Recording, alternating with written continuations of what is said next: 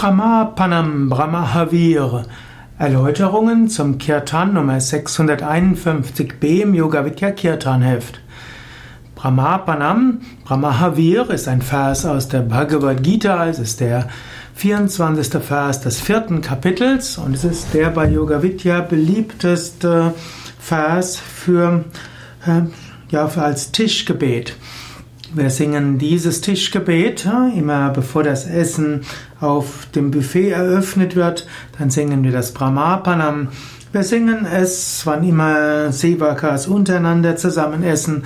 Und die meisten der Yoga-Vidyaner, bevor sie essen, wiederholen dieses Mantra. Brahmapanam ist einer der ja, Verse, Shlokas, die auch im Shivananda Ashram Rishikesh rezitiert werden vor den Mahlzeiten. Da werden auch noch die, der Annapurna Stotra rezitiert, manchmal auch das Maha Mantra und dann drei Verse aus der Bhagavad Gita. Und der mittlere dieser drei Verse ist der, der man in jedem Fall singen kann vor Mahlzeiten. Brahmapanam heißt Brahman ist die Opfergabe. Arpana ist die Opfergabe. Hm, und Brahman ist das Höchste, das Absolute. Brahma Havire.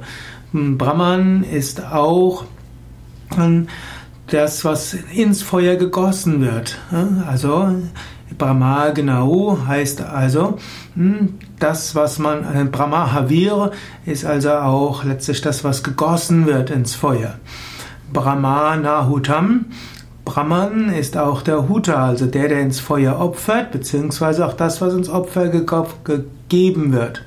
Brahmaiva Tena Gantavyam, derjenige wird Brahman allein erreichen, Brahma Karma Samadhina, der in allen Handeln letztlich Brahman sieht, der also in tiefer Meditation immer wieder in allen Handlungen Brahman sieht.